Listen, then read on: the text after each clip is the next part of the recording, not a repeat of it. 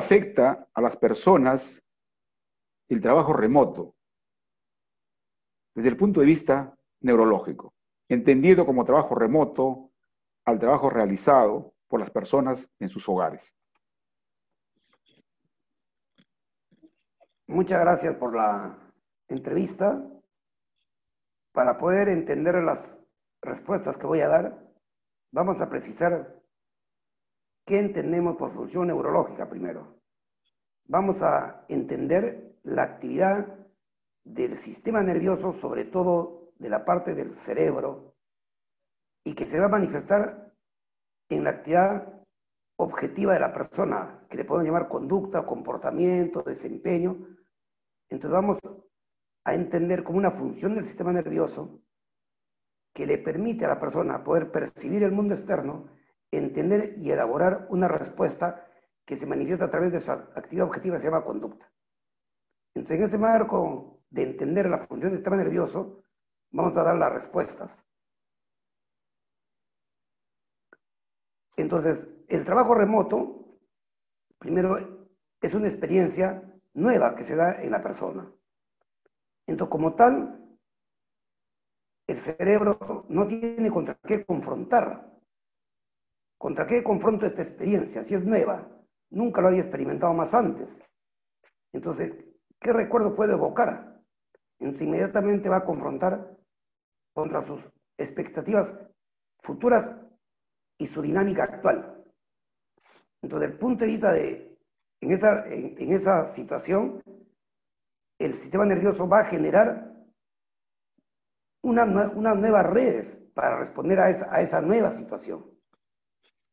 Al formarse nuevas redes va a adquirir nuevas habilidades que le va a permitir enfrentar la realidad actual y planificar su futuro.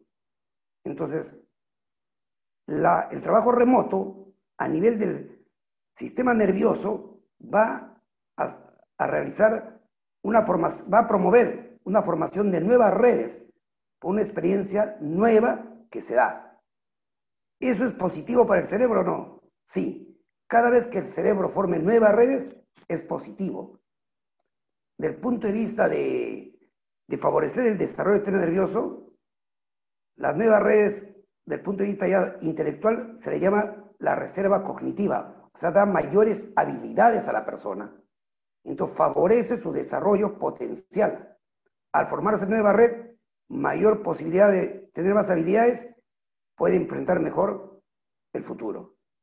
Entonces, en conclusión, una nueva experiencia con el trabajo remoto favorece fisiológicamente formando nuevas redes, favorece psíquicamente aumentando la reserva cognitiva, o sea, aumenta su memoria y conductualmente le favorece poder resolver situaciones actuales y futuras con nuevas expectativas. Ese es el resumen. Perfecto. Ahora, nos da una visión, al decir nuevas, pueden ser positivas, pero también de repente son negativas en función al tiempo. Podríamos eh, tener una comparación, digamos, de afectación en relación del que trabaja, paréntesis, su familia, y el trabajo de donde viene él.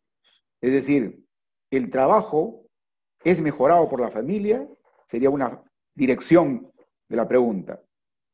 Y la otra dirección sería así, la familia mejora el trabajo, las dos flechas, ¿no? Del trabajo a la familia y de la familia al trabajo. ¿Cómo se podría evaluar esas, esos recorridos, digamos, de afectación, positivo o negativo, como usted considere? Eso es muy importante.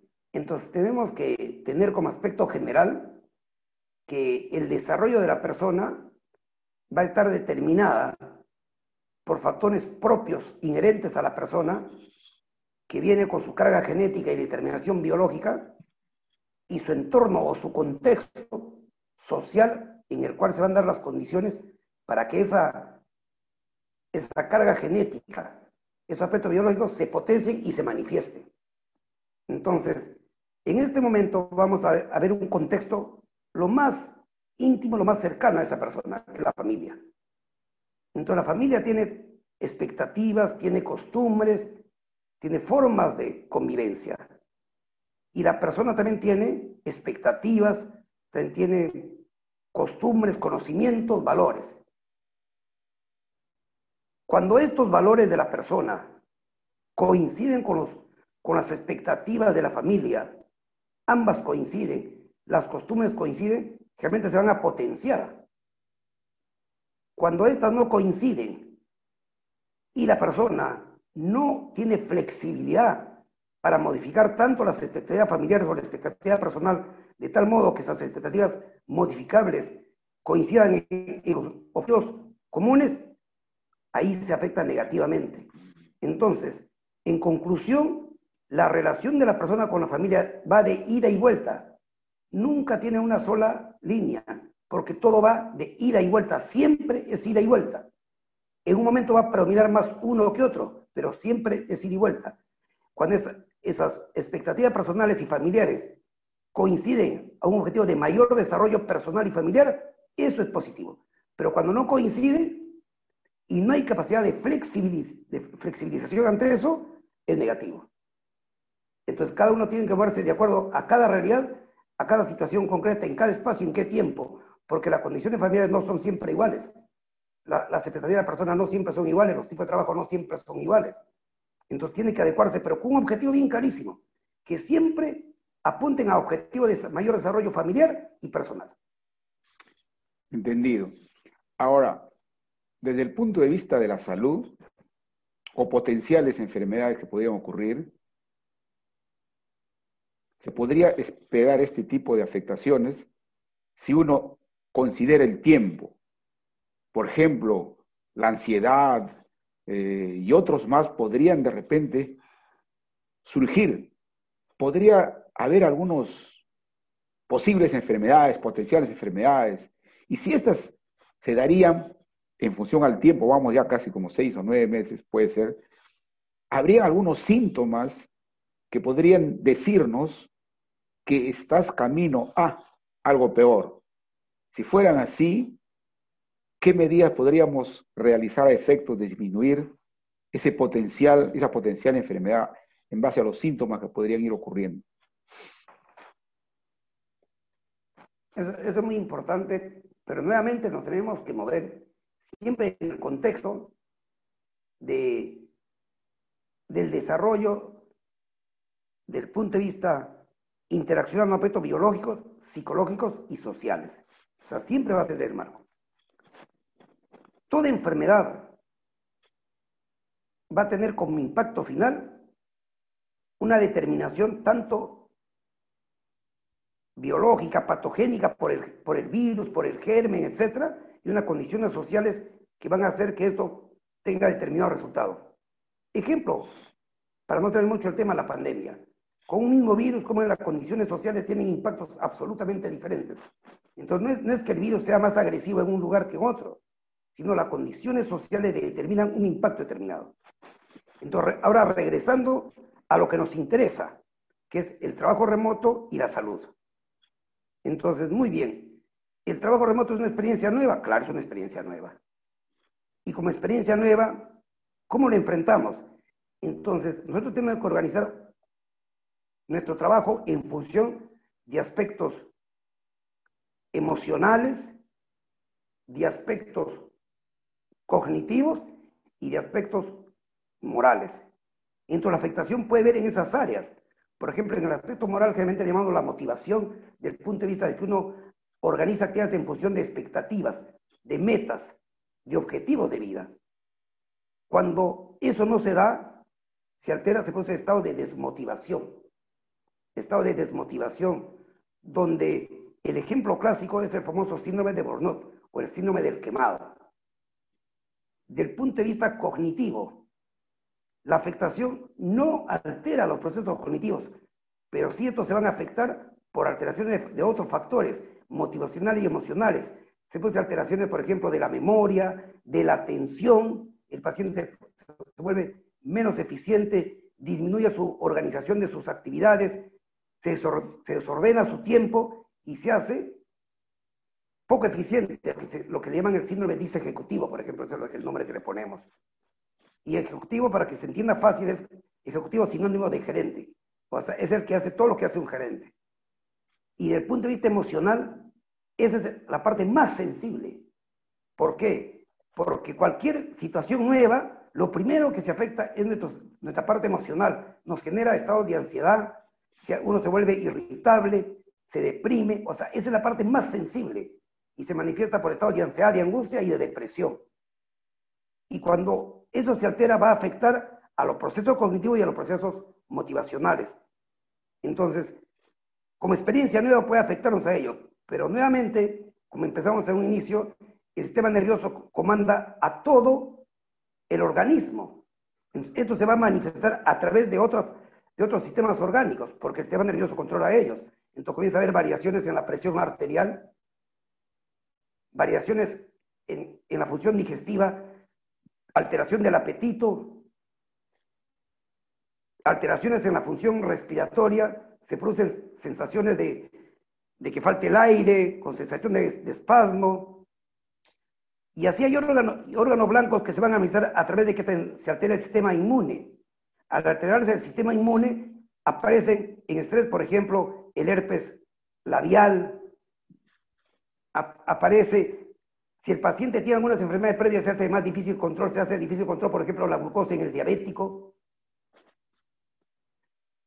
Entonces, este conjunto de manifestaciones, tanto psíquicas, motivacionales, cognitivas y emocionales, y manifestaciones a nivel del organismo, con alteración de la presión, de alteraciones del control de enfermedades crónicas, y, cómo exige unas nuevas posiciones, unas nuevas posturas, que uno no estaba acostumbrado a tal o cual, y, y uno no, no se preocupa de cuál es la mejor postura, comienzan a aparecer los famosos dolores osteomusculares, que llevan a dolores de fibromialgia y dan alteraciones osteotendinosas, dolores en la muñeca, dolores en los dedos, en los hombros, en los codos, por posturas inadecuadas. Entonces, el trabajo, remoto tiene muchísima repercusión en la salud integral de la persona. Entonces, ¿qué hacer frente a eso? Entonces, lo que tenemos que hacer primero es preguntar a alguien que tenga experiencia sobre esto. ¿Quiénes son los más expertos en esto? Lo que hace es el ocupacional, pues. Eso es muy cierto, porque nosotros médicos no manejamos estas cosas. Manejaré la parte emocional, manejaremos alguna cosa, pero es el de salud ocupacional el que te va a orientar y uno que maneja aspectos psíquicos, que puede ser un psicólogo, un psiquiatra o un neurólogo. Pero entonces estos tres que, trabajamos en los aspectos psíquicos y el, neuro, el neurólogo más experto en el sistema nervioso, en la parte biológica, y el psiquiatra más experto en la parte psíquica, pero ambas son funciones de un solo, de un solo sistema orgánico, que es el cerebro. Y el psicólogo es el que promueve estados saludables. El psiquiatra generalmente detecta las alteraciones y, los cura. Y generalmente el neurólogo va más en relación a aspectos de, biológicos. Pero los tres deberíamos trabajar de manera integrada para relacionar desde el aspecto biológico al psíquico y el psíquico al biológico. ese, es el camino. Y la mejor información se encuentra en Internet a través de, páginas confiables. Entonces ahí es bueno saber que página por, por ejemplo, es el Instituto Nacional de Salud de Estados Unidos, el NHI, o si no, poner guía de práctica clínica GPC, y, con, con ello se encuentra bastante información válida, que es lo más importante. Muy bien, doctor. Ahora, hay una, dos preguntas finales. Una primera pregunta es eh, lo que usted ha manifestado, que nosotros como seres humanos psicobiológicos y sociales. Entonces, eh, es muy interesante, muy importante, es reconocer que nosotros, porque las personas al trabajar en sus hogares mucho tiempo, están de alguna manera eh, haciendo lo distinto a lo que el ser humano usualmente es. Participa en clubes, en su trabajo tiene reuniones, entonces, personas que están muy acostumbradas de repente a este aspecto social, porque su carácter es así, su personalidad es de mantenerse en reuniones, etc. Este tipo de situaciones de seis meses, nueve meses, y, y puede ir hasta más, considerando un año, por ejemplo, ¿cómo él sentiría esa necesidad de convivir con sus amigos? ¿Cómo lo podría suplir esa necesidad que tienen algunos más que otros. en relación a esa pregunta ya hay un factor adicional, porque el trabajo remoto es un trabajo en casa, pero justo estamos tocando un tema que ya que tenía que darse en la evolución, pero sino que se ha dado ahora aceleradamente por la pandemia. Porque de la evolución de todas maneras íbamos a evolucionar a un trabajo mixto más que un trabajo exclusivamente remoto o exclusivamente en el centro laboral. La evolución iba a ser a un trabajo mixto, eso, eso es lo correcto. Pero la pandemia nos ha acelerado este proceso. Pero ha agregado un aspecto, pues, que era inimaginable, que es el aislamiento social, o sea, la cuarentena. O sea, al trabajo remoto le ha agregado el que no puede salir de la casa. Porque si fuera solo trabajo remoto per se, es otro tipo de análisis. Entonces, estamos ante una realidad frente a una cuarentena. Entonces, para cómo, cómo enfrentar este problema. Y nuevamente quiero destacar que las opiniones que tenemos que dar es en base, por analogía, a algunas situaciones. Porque esta situación es única. ¿Quién lo ha vivido esta situación? Las famosas pandemias de los siglos anteriores eran menos, menos extensas, porque el mundo no estaba tan comunicado. Entonces la peste negra, todo lo que sucedía en Europa, eran en Europa, pues, pero no llegaban a América, por ejemplo. Pero ahora esta es la primera pandemia que se da a nivel mundial, o sea, mundial totalmente. Y llega al distrito más humilde como la ciudad más, más grande. Entonces, es una cosa, entonces, no tenemos de dónde cogernos, entonces tenemos que, de la lectura, de imaginarnos experiencias similares, como por ejemplo, el síndrome postraumático que está escrito en las personas que regresaban de guerra.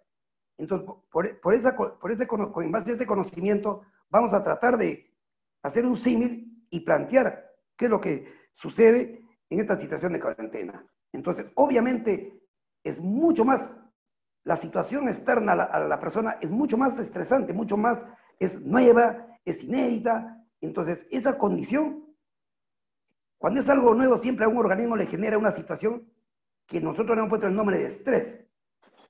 Ese es el nombre que se le ha puesto, pero sin necesidad de poner el nombre de estrés, es una situación en la cual, frente a algo nuevo, esa persona tiene que, ese ser vivo, pondríamos el nombre, tiene que sobrevivir ante esto. O sea, tiene que enfrentar y sobrevivir ante esa cosa nueva. En el ser humano ya le, llamamos estrés a esa condición externa. Y nosotros tenemos que subir a ese estrés. Entonces ahí viene un punto importantísimo. Fijarnos objetivos claros. Fijarnos objetivos clarísimos. Entonces, ¿cuál es el objetivo, por ejemplo, en este momento? Yo lo considero, personalmente, el objetivo es sobrevivir. Y cuando pongo mi objetivo sobrevivir, entonces, ¿qué necesidades tengo que cubrir para enfrentar bien esta situación? Mis necesidades básicas, alimentación, salud, vivienda, pero además de eso, de sobrevivir, tengo que responder, ser eficiente en mi trabajo. Entonces también organizo mis, estrategias para ser, ser eh, efectivo en ello. Si junto sobrevivir y con trabajo eficiente, encuentro la solución a mis estrategias. Entonces, muy bien, entonces tengo que Primero, tengo que reconocer que soy un beneficiado en esta sociedad de tener trabajo y poder sobrevivir. Ya con solo hecho ya soy un beneficiado. Ahora, eso no es un regalo que me viene por un azar del destino. Es en base que también una serie de a lo largo de mi vida que me permitió ser capaz de tener trabajo en estas condiciones. Y un Estado que por diferentes estrategias es capaz de poder darte esa oportunidad. Entonces, si tengo lo, trabajo y condición para sobrevivir, ¿qué debo hacer? Debo sentirme como emocionalmente tranquilo, por lo menos tranquilo, y si es mejor, estar alegre, una buena disposición a amanecer, y, y como dicen muchos religiosos, amanecer y agradecer, creen religión, agradecer a Dios de que tengo vida y tengo trabajo. Pero si no, tengo las, las herramientas básicas para sobrevivir. Estoy en mi, del punto de vista cognitivo, tengo que ser eficiente, organizo mis tiempos y mis actividades. Y del punto de vista moral, tengo una razón de ser en mi vida, tengo un objetivo claro y comienzan mis actividades. Y entonces, de ahí viene el punto esencial. En esa dinámica, lo que hablamos en la pregunta anterior, con mi familia, ¿cómo debe ser mi dinámica? Dinámica en condiciones de armonía, de paz, de tranquilidad, diálogo en base a libertad, a respeto y comienzan los principios sociales, solidaridad sobre todo. Entonces, cuando organizamos de ese modo nuestro, nuestro trabajo y nuestra convivencia, de hecho, vamos a poder enfrentar algo extremadamente nuevo, que es trabajo remoto más cuarentena. Yo creo que ese es el problema. Bien. Mi última pregunta casi ya la ha respondido. Se trataba de cómo organizaríamos una oficina en una casa para tener mucho mejor salud. Yo le añadiría en todo caso entonces a esta pregunta, que ya la he adelantado también, ¿cómo organizaría, por ejemplo, un típico trabajador que puede ser joven con niños y pasémonos al otro extremo, un trabajador de 60, 60 para arriba? ¿Cómo se organizaría de modo que en su ambiente de hogar que pueda ser mucho más favorable? Entonces, para responder a, estas preguntas que son extremadamente interesantes, entonces diríamos, yo lo que quiero es promover un estado saludable. O sea, la idea es promover estados saludables. Entonces, en mi casa, puedo hacer mi casa pequeña, grande, etcétera, etcétera, pero tengo que tener un espacio que es mi oficina, aunque sea pequeñita, es mi oficina, ese espacio. Puede ser lo más pequeño, pero es mi espacio. O sea, debo, debo evitar usar otros espacios en los cuales, por ejemplo, me voy a trabajar a la cocina, no, me voy a trabajar a comer, no, aunque es un pequeño espacio, pero ese es mi oficina. ¿Por qué? Porque es el lugar donde yo voy a desarrollar mi trabajo. Lo importante. Lo otro, ¿cómo se organiza? Entonces, yo tengo que mantener las costumbres que se dan en un trabajo. Entonces, ¿qué, es la costumbre? Me levanto a la hora que debo temprano, me ducho, me afeito, me pongo presentable, me cambio la, pijama, no estoy con pijama trabajando, me, me pongo una ropa de trabajo adecuada, explico a mi familia que voy a trabajar para que no, no haya interrupciones innecesarias, y también trabajar respetando los horarios de trabajo. O sea, el trabajo remoto no es estar trabajando 12, 18 horas, no, es en, dentro del horario de trabajo. Entonces también la empresa responsable tiene que respetar los horarios de trabajo. Y luego de eso, uno valorar todo lo positivo que tiene este, este, trabajo remoto. Por ejemplo, nosotros nomás, ¿cuánto tiempo invertimos en el día en transporte? ¿Cuánto tiempo? O sea, tres horas mínimo tres horas menos, ¿cómo debe, cómo debe hacernos sentir? Tres horas con mi familia, tres horas, o sea, debe darme alegría. Encima puedo ahorrar, no gasto en otras cosas. ¿Cuántas veces salimos con la justa de la casa y estamos tomando un taxi para ir? Mayor gasto, acá disminuye el gasto. Pero ahí viene ya el otro punto importante. Cuando trabajan las dos personas, hombre y mujer, lo que tú decías muy bien, en los, en los jóvenes, tiene que valorarse el trabajo compartido. Y, acá me gustó una frase que me dijo un paciente, cuando me dijo, yo le pregunté, ¿y usted ayuda a la señora en el trabajo? Le dije, me dije, doctor, yo no le ayudo, mi hijo. ¿Y por qué? Le, le dije, yo no ayudo, yo asumo la responsabilidad en mi hogar. Qué interesante respuesta. O sea, yo le estoy ayudando para preparar una comida, yo le estoy ayudando para limpiar la casa, yo no, estoy, no le ayudo a mi, esposa. Yo estoy asumiendo la responsabilidad mía en mi hogar. Es absolutamente diferente. Entonces uno no ayuda. Entonces uno tiene que compartir. Porque si no se da la situación tan, tan injusta por inequidad de, que le llaman de género, pero el, que todas las personas tienen que ser equitativas, en la cual, a pesar del trabajo, sigue haciendo un montón de trabajos la, la otra persona. Entonces yo creo que tiene que ser compartido. Y en relación a la persona que, es mayor y que tiene que trabajar, ahí tiene que tener en cuenta este aspecto. Y también los, grupos jóvenes. Decíamos promover estados saludables. Promover estados saludables significa actividad física. O sea, debo organizar mis tiempos en hacer ejercicios. Entonces, muchos pacientes me dicen, doctor, pero mi casa es chiquita, es un departamento de, de, de 45 metros. Sí, pero, digo, pero yo tenía un, profesor, digo, un doctor, un jefe de servicio, que en menos de un metro cuadrado corría y hacía ejercicios 40 minutos saltando y corriendo en su sitio. O sea, el ambiente no, me va a cambiar mi, forma de trabajo. Yo tengo que adecuar mis ambientes a mis metas personales. Entonces, la actividad física, una dieta adecuada, evitar sobrepeso, organizar sus tiempos, establecer horario de trabajo, el ciclo sueño, sueño y dormir, sueño y vigilia o dormir y estar despierto tiene que respetarse. Y la persona, por ejemplo, mayores y solos, tienen que organizar sus tiempos. ¿En qué aspecto? Miren, la sociabilidad es esencial para nosotros, pero ¿acaso este tipo de trabajo remoto y la tecnología que existe ahora no nos permite compartir con personas que nunca nos hubiéramos imaginado compartir, con amigos del extranjero, de otros lugares, y que nos podemos comunicar viéndonos? No nos, no nos tocaremos. La comunicación por videollamadas nos permite vernos y tenemos que generar nuevos sentimientos, o sea, nuestros sentimientos tienen que organizarse en base ya no solo al contacto físico, sino en base a comunicación, a conversar y, y acercarnos vía la comunicación con personas en diferentes lugares. Yo creo que por, ahí va, pero quiero destacar y quiero precisar que estas respuestas que las doy son fundamentalmente hipótesis explicativas y estrategias terapéuticas ante nuevas situaciones. Y como, como leía en algún libro, un científico decía, después de terminar una clase, le decía a sus alumnos, invíteme el próximo año para decirles que todo lo que dije esta vez estaba equivocado. O sea, eso es ciencia. Tenemos que saber que tenemos que ir avanzando en nuestros conocimientos. Muy agradecido, doctor.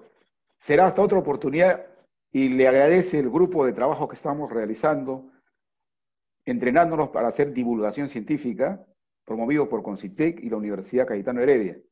En esa medida, le agradecemos y estamos seguramente molestándole en otra oportunidad. Gracias por su atención.